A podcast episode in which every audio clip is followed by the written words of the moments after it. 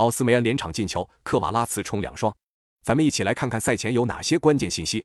一、萨索洛近七个主场对阵那不勒斯取得一胜五平一负的成绩，不败率保持的比较高。二、萨索洛从升到意甲以来，一共踢过九次周五的比赛，结果五胜二平二负，周五场的成绩很不错。三、那不勒斯头号射手奥斯梅恩连续六轮联赛取得进球，包括两次梅开二度，期间共打进八球，状态极为出色。四。那不勒斯的主力边卫科瓦拉斯赫利亚近四次联赛出场贡献三球四助攻，状态火热。目前他已经九球九助攻了，很快将达成两双数据。五，那不勒斯本赛季对阵意甲下半区的球队九胜一平一负，虐菜的成绩非常出色。